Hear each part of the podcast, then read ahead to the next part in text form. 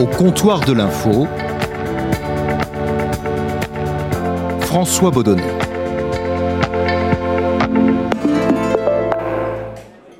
Et au comptoir de l'info, aujourd'hui, je reçois Michel Monponté. Salut Michel. Salut François. Je suis très heureux de te recevoir, Michel. Alors évidemment, comme tous mes invités, bien sûr, mais à mes yeux, certains comptent encore un peu plus, euh, surtout quand ils sont une voix et un visage de France Télévisions. Et c'est ton cas. Ça fait 35 ans que ça dure. À la télévision, tu as tout fait. Tu as fait euh, du grand reportage à l'étranger. Tu as fait euh, euh, du magazine avec envoyé spécial. Tu as fait des sujets culturels, beaucoup de sujets culturels. Tu as aussi créé quelques polémiques, on va en parler. Et depuis le mois de septembre, tu présentes une émission musicale hebdomadaire sur France Info, la télévision d'information en continu de France Télévisions, sur le canal 27. Et cette émission s'appelle Mélodie Nocturne.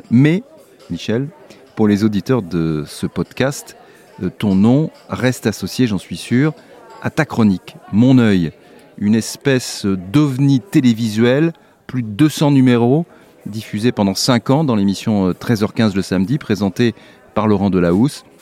Ça fait déjà 10 ans que cette chronique euh, n'est plus à l'antenne et elle n'a jamais été remplacée. On va écouter un extrait de l'une de tes chroniques et on se retrouve juste après. Heureusement que le lendemain, notre président à nous avait à son tour décidé de se rendre sur un chantier pour parler de la misère, des taudis et du mal logement. Il y avait de l'attente, que je vous dis. Et puis, il s'est passé ça. C'est le président. Oui. Candidat ou pas candidat ou pas candidat Caméra ou pas caméra On peut le savoir. Ce chantier étant le dernier endroit de France où l'on se demande encore si Sarkozy va être candidat. Lui, ça lui fait le scoop. Hein Ce chantier qui offre une scène spontanée et rieuse. Immédiatement, la scène est reprise par tous les journaux télé, partout sur Internet. Le discours des pauvres Nulle part.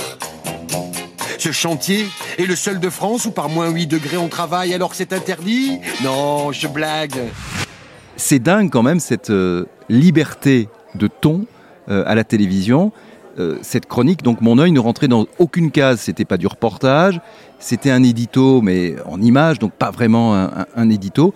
Est-ce que tu avais une liberté totale Euh, alors, est-ce que j'avais une liberté totale? D'abord, c'était le, le- le contrat qui avait été passé entre Arlette Chabot, les gens de 13h15 et moi-même. Arlette Chabot, qui était la qui était directrice. la directrice de la rédaction à l'époque. Elle m'avait dit, vas-y, essaie de pousser le bouchon formel et le bouchon sur le fond aussi loin que possible. Et si, si jamais tu franchis une ligne rouge, ce que je considère être une ligne rouge, je te le dirai. Et en 219 numéros, elle ne me l'a jamais dit. Donc tu n'as jamais franchi de ligne rouge, à ton Bah, avis J'ai essayé d'être le plus responsable possible aussi et de rester jusqu'au bout journaliste, même si euh, euh, il, il s'agissait de reconsidérer une forme narrative, pour, pour dire les choses, de raconter différemment l'information, et en, essayant aussi de garder un certain humour, mais aussi une certaine provocation. J'étais pe- peut-être, enfin l'équipe de 13h15 et, et mon œil particulièrement, précurseur dans cette manière qu'il y avait de tourner les techniques de communication des hommes politiques en ridicule et de les dénoncer, de, de dire voilà, le roi est nu. Euh, quand je regarde, pour être très sincère, avec euh, le recul, euh, d'un côté, je suis très fier que cette émission-là soit devenue un peu mythique, entre guillemets, et que dix ans après, je reçois encore du courrier de lecteurs et qui me dit Mais pourquoi ça revient pas? Mais qu'est-ce comment ça se fait? Mais c'était génial ou pas? Et rester dans la conversation. hein. C'était qu'on finissait un petit peu tous les moneuils avec ce gimmick ou pas. Mais d'un autre côté, euh, je, je- je pense que j'ai été le premier à ouvrir la boîte de Pandore et en ridiculisant la chose politique, euh, j'ai ridiculisé la politique. Et donc, euh, rétrospectivement, je pense avoir fait un petit pas dans la liberté de presse, mais aussi a ouvert la porte des populismes télévisuels. Tu as ouvert la porte des populismes télévisuels, dis-tu. Oui. Pourquoi?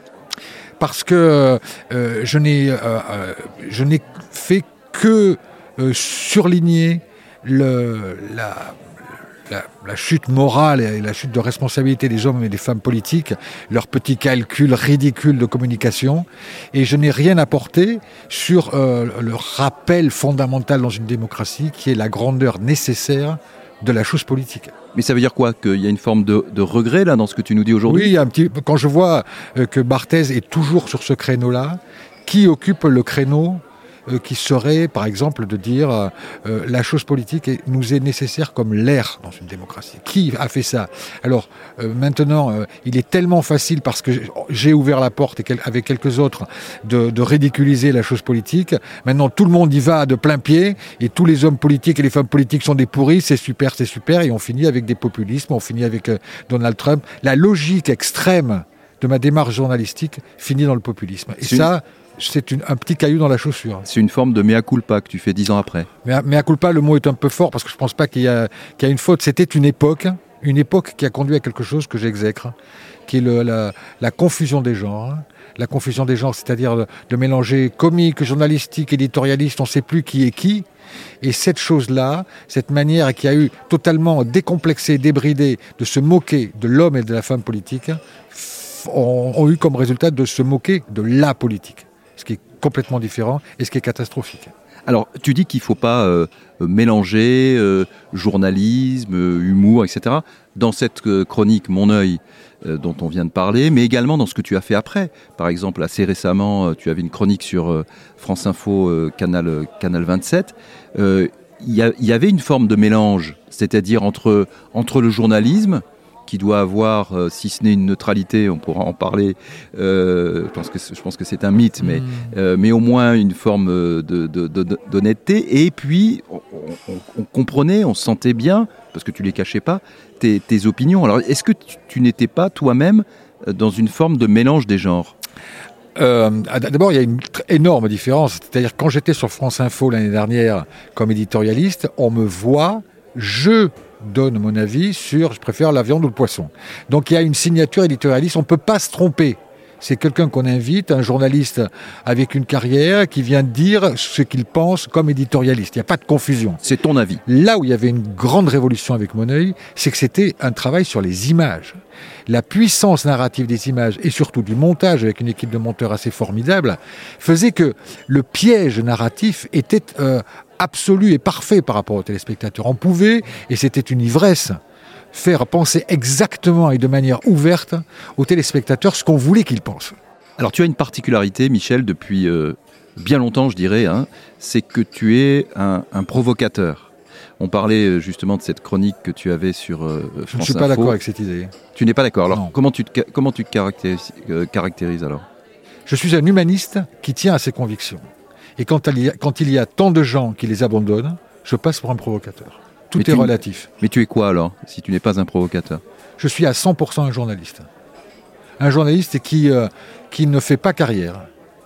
Et un journaliste qui essaie d'avoir une espèce de, de, d'intransigeance sur ma responsabilité. J'ai une très haute estime de ce métier. Et quand je pense qu'il faut dire quelque chose, je ne me dis pas je vais me faire gronder par le rédacteur en chef. Alors quand, quand, quand, on se retrouve dans ces circonstances-là et qu'on est dans cette intransigeance-là, il, par rapport à, à, l'eau tiède des médias, je ne parle pas de France Télévisions, je parle de des médias, par rapport à l'eau tiède des médias de cette époque-là, évidemment, je passais pour un provocateur. Mais c'était juste une ligne d'intransigeance et d'estime de mon métier. Et quand, par exemple, tu fais euh, une chronique sur euh, Didier Raoult, et que cette chronique, je crois, euh, euh, te, te, vaut par la suite des, des tombereaux d'insultes euh, sur, euh, sur les réseaux sociaux, peut-être même des menaces. Dans, dans, dans, ce cas-là, tu vas, tu vas nous en parler. Est-ce que tu crois que eh bien, un, un, journaliste peut et, et, doit tout dire? Quand j'ai été dans les premiers à dire oui, oui, je ne le sens pas du tout, ce type-là. J'ai travaillé le sujet. Et je suis arrivé à la conclusion que ce type était extrêmement dangereux. Donc je l'ai dit. Est-ce que c'est ça être provocateur ou est-ce que c'est ça être journaliste? Alors ce que Raoult ne dit pas, c'est qu'il se sert d'une étude sur les anticorps facilitants. Ce qu'il ne dit pas non plus, c'est que ce phénomène n'a jamais été observé que sur un autre vaccin, le vaccin de la dingue, et absolument pas sur le vaccin du Covid. Les données ne sont absolument pas transposables, m'ont dit les scientifiques que j'ai appelés cet après-midi.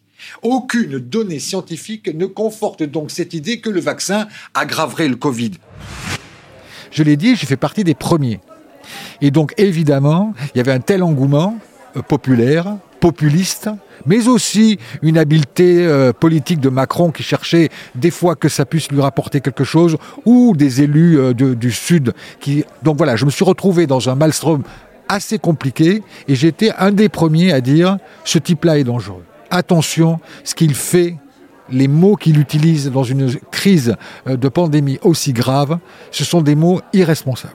Et, donc, évidemment, j'en ai pris. Mais, et, justement, qu'est-ce qui s'est passé? Qu'est-ce que tu as, tu as eu euh, des quoi Des insultes, des menaces dans, les réseaux sociaux, on appelle ça un shitstorm. C'est-à-dire, c'est des.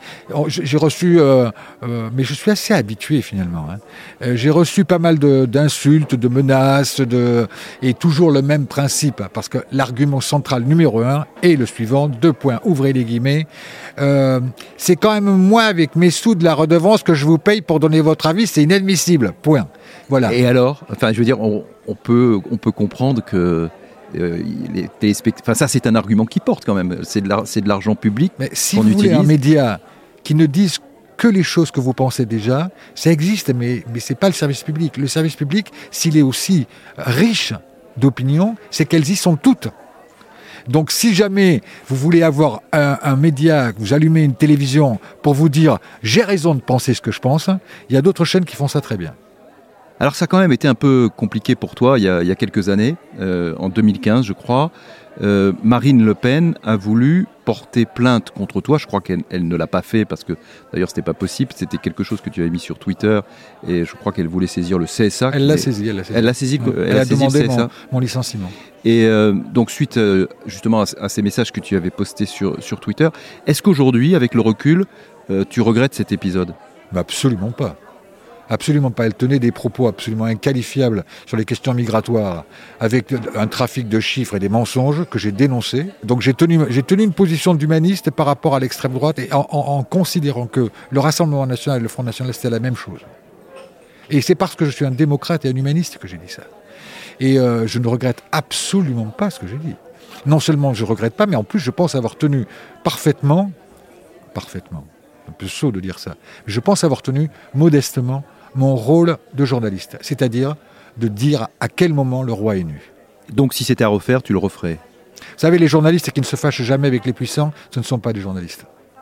Justement, quelle est ta vision euh, du, rapport, euh, j'ai envie de dire idéal, l'idéal n'existe pas, mais euh, entre les journalistes et les politiques? Est-ce que tu penses que les rapports qu'il y a aujourd'hui globalement entre par exemple les journalistes que l'on dit journalistes politiques et, euh, et, les hommes ou les femmes politiques qu'ils suivent au quotidien, est-ce que tu trouves que ce rapport est sain?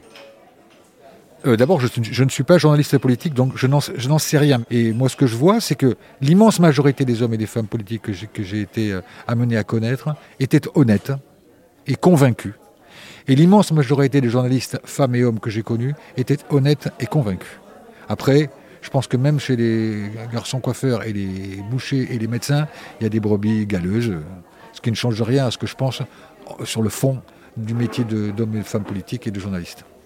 Tu es, Michel, très suivi sur les réseaux sociaux. Ouais. Je dirais même que tu es un, addict, en tout cas, des, réseaux sociaux. je, te suis, moi, personnellement, je regarde et tu es très. C'est toi qui es addict alors, c'est pas moi. Je le suis également. je le suis également, je l'avoue. Et, euh, et tu es, euh, y a, tu as un rapport donc très très fort avec les, les réseaux sociaux, en particulier avec euh, avec Twitter. Et malgré tout, quand on regarde ce que tu mets sur sur Twitter, tu disais tout à l'heure que tu n'étais pas un provocateur, mais quand même, on a le sentiment que tu mets des choses sur Twitter pour faire réagir. Est-ce que c'est une, est-ce que c'est une stratégie? En gros, tu veux créer du buzz ou, ou, c'est pas ça? Non, je veux pas créer de buzz, mais je veux créer de la réflexion. Je veux que les, enfin, j'aimerais, mais des fois c'est totalement raté. Hein. Euh, d'abord, premièrement, je sais toujours que je publie quelque chose qui va être lu publiquement. Je ne l'oublie jamais. Donc il a, vous ne verrez pas sur Twitter des choses euh, intimes ou des choses ou, un ressenti personnel honteux de ce que je peux penser. Je sais que je m'exprime publiquement. Euh, deuxièmement, euh, Socrate serait d'accord avec moi, c'est comme ça qu'il a fait sa, publicité. j'essaie de faire des tweets qui font bouger les certitudes. Autant les miennes que celles de celui qui me lit. Et effectivement, il m'est arrivé de nombreuses fois, et je m'en réjouis, de publier quelque chose, d'avoir des retours de réflexion intéressantes, et de me dire, je me suis trompé. Il a raison. Et ça, c'est merveilleux, cet aller-retour qui fait que les choses bougent et qu'on frotte, comme disait Montaigne, son esprit à quelqu'un d'autre pour essayer d'être un petit peu moins bête. Et Twitter peut, je sais que maintenant avec Elon Musk, ça va être assez compliqué, peut servir à ça aussi. Alors j'avoue que je ne sais plus si c'est sur euh, Twitter ou, à la télévision, mais tu avais euh, dénoncé euh, il y a quelque temps la façon terrible, horrible même de, de la mort de l'un de tes amis, quelqu'un qui s'appelait René Robert, qui, est, qui était photographe et qui est mort sur un trottoir une nuit dans la rue à Paris parce que personne ne s'est occupé de lui, personne ne s'est préoccupé de, son sort. Comment, euh, comment, comment tu, toi, tu as eu connaissance de cette, euh, histoire que tu as ensuite euh, racontée? Bah, Le lendemain matin de son décès, par des gens de, sa famille. Et sur la mort de René Robert, donc je, rappelle qu'il a un malaise à 10h du soir sur un trottoir parisien en plein Paris. Et c'est à 6h du matin qu'on finira par ramasser son corps. Euh, euh, donc je suis prévenu très tôt, je veux, je veux faire un édito, j'en parle à Marc Cantarelli qui me dit vas-y fonce. Marc Cantarelli qui est le, patron de la chaîne d'info. Le patron de la chaîne info. Euh, et, et la question que je me pose intimement, c'est pas la question de raconter cette horreur, c'est la question de se poser une question fondamentale dans mon esprit le, jour de la rédaction de cet édito, c'est de se dire est-ce que toi tu es sûr que tu serais, arrêté? Est-ce que ça t'est jamais arrivé de passer à côté de quelqu'un, de tomber par terre, de, de regarder s'il respire ou pas? Et donc je fais mon édito en finissant par cette question. Et vous êtes-vous sûr de vous est-ce que vous seriez arrêté? Et là, j'ai vécu quelque chose que je n'ai jamais vécu. J'ai été appelé par des chaînes de télé, de radio, de presse du monde entier.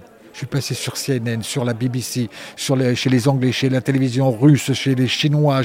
J'avais euh, euh, certains, euh, pendant la, semaine qui a suivi, des gens qui faisaient la queue chez moi pour m'interviewer.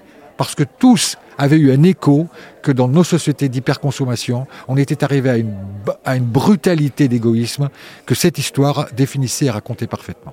Parce que ça dit quoi justement sur notre société Donc cet, cet homme qui, euh, donc qui a un malaise, hein, c'est ça Oui, c'est ça. Qui, qui, tombe sur le, sur le trottoir et, que, euh, et donc qui reste des heures allongé dans le, dans le froid. Et euh, des centaines de personnes vraisemblablement passent à côté de lui, mais se disent ça, veut dire doit être quoi? C'est un, SDF et ça n'a. Bah, non, je crois qu'il le regarde même pas parce qu'il est bien habillé.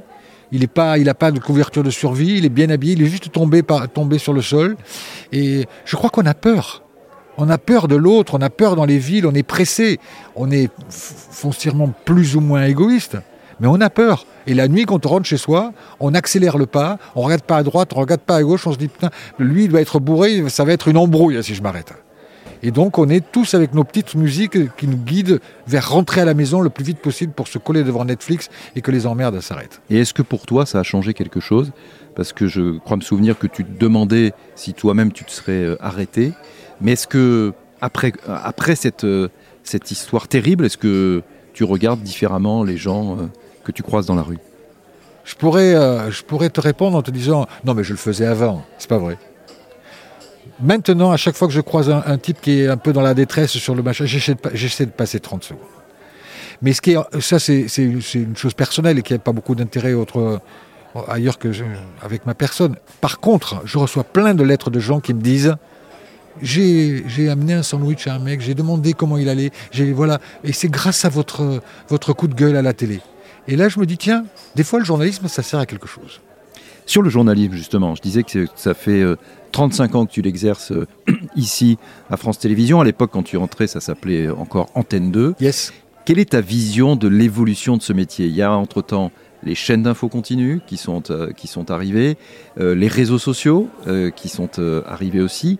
Qu'est-ce que tout cela change? Sachant d'ailleurs au passage que tu es donc sur une chaîne d'info continue et comme je le disais tout à l'heure, très présent toi-même sur les réseaux sociaux. Ben moi je trouve que c'est de mieux en mieux. Euh, le journalisme à la télévision, c'est de mieux en mieux. C'était pas mieux avant Ah non, c'était bien pire. C'était bien pire avant parce que la dépendance aux politiques était absolue. Et en sortir était absolument intenable. Je n'ai pas connu le moment où il fallait donner son conducteur du journal de 20 heures à l'Élysée avant qu'il soit approuvé. Mais j'ai quand même connu, dans les années 80, des dépendances idéologiques et politiques des rédactions qui étaient absolument navrantes et révoltantes. Cette dépendance n'existe plus.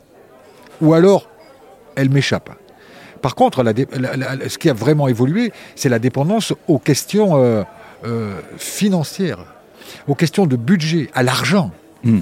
Là, euh, il y a beaucoup de lignes éditoriales ont été orienté, courbé, forcé pour des raisons, euh, pour des raisons financières. Parce que ça coûte beaucoup moins cher d'avoir un plateau pendant des heures avec des gens qui se tapent dessus. Ça coûte beaucoup moins cher d'envoyer deux personnes sur le terrain plutôt que quatre. Ça coûte beaucoup moins cher d'apprendre à un journaliste de faire son propre montage.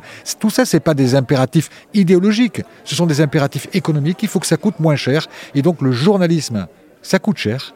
Et le journalisme moins cher, ça finit, c'est François. Tu présentes euh, une émission on le disait, une émission euh, hebdomadaire euh, sur France Info euh, Canal 27, dont on n'a d'ailleurs jamais autant parlé dans un épisode du podcast ici, en tout cas, qui s'appelle Mélodie Nocturne. Yes. C'est une émission culturelle, une émission musicale. C'est, à ma connaissance, mais peut-être je me trompe, la seule émission musicale sur une chaîne d'information continue à la télé. Et donc c'est la meilleure ah, mais c'est aussi la pire, ce que je puisqu'effectivement c'est la seule émission musicale. Euh, non mais c'est incroyable. Ah, c'est absolument incroyable.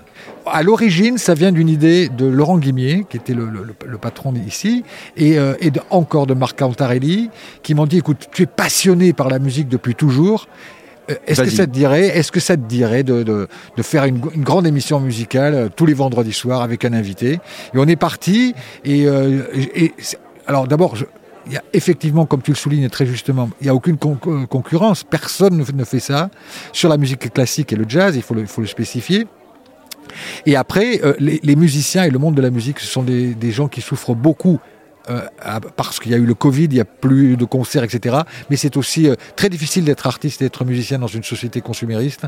Et donc, quand ils ont eu cette petite fenêtre qui s'est ouverte, il y a eu un engouement comme ça absolument merveilleux. Et je, reçois des artistes de premier ordre et avec qui euh, j'ai le plaisir d'échanger, de faire écouter. Et avec cette idée de se dire, je vais essayer de ne pas perdre les gens qui connaissent vraiment la musique, mais aussi essayer d'attirer jusqu'à la musique savante les gens qui pourraient la connaître et qui pourraient l'aimer.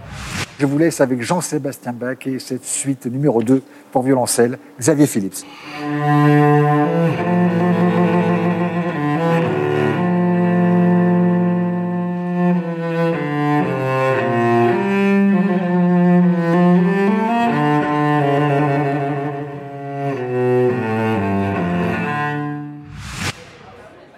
Rassure-moi, mais je crois connaître ta, réponse. On, ne t'a pas donné une émission culturelle le soir parce que tu dérangeais dans la journée. Ben, j'ai reçu plein de lettres me, posant la question. C'est moi qui ai demandé à ne plus faire l'édito culturel pour me consacrer à la musique, qui n'y ait pas d'ambiguïté là-dessus. Alors, je voudrais euh, te poser une question que je pose à, tous nos invités ici depuis le, début du, comptoir euh, de l'info. Alors, on, est on en est à la saison 4, donc euh, il y a eu de nombreux invités ici.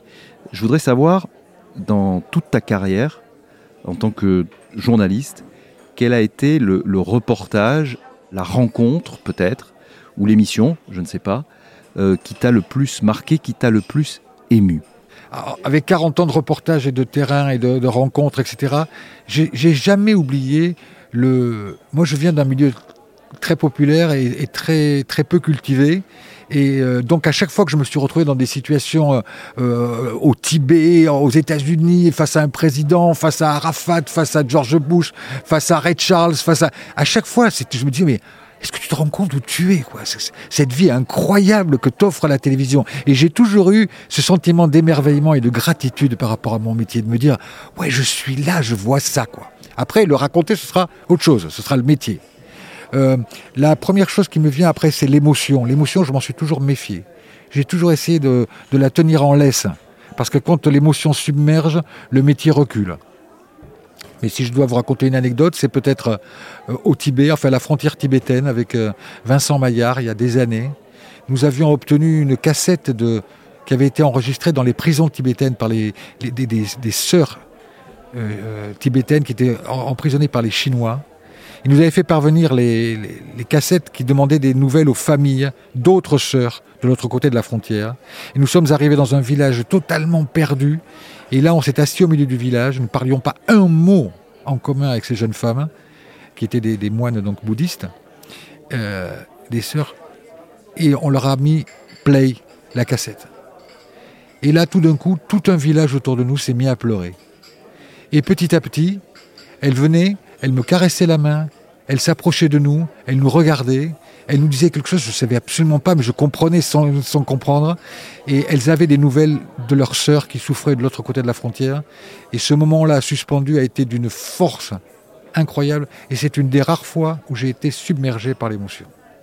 Merci beaucoup Michel euh, Montponté d'être euh, venu euh, avec moi ici. Merci à toi François. Aujourd'hui au, au, comptoir de l'info. On te retrouve donc tous les vendredis sur le canal 27 de la TNT à 22h10 euh, pour euh, ton émission Mélodie Nocturne. Rediffusée le, samedi à 21h40. Il ne faut pas rater ça, c'est important. Et quant à vous, chers auditeurs, eh bien, euh, abonnez-vous au comptoir de l'info sur toutes les plateformes de podcast. Suivez-nous sur Twitter, envoyez-nous des mails. Ben oui, vous trouverez notre adresse mail sur le profil du compte Twitter. Bref, restons en contact et on se retrouve très vite pour un nouvel épisode du comptoir de l'info. À bientôt.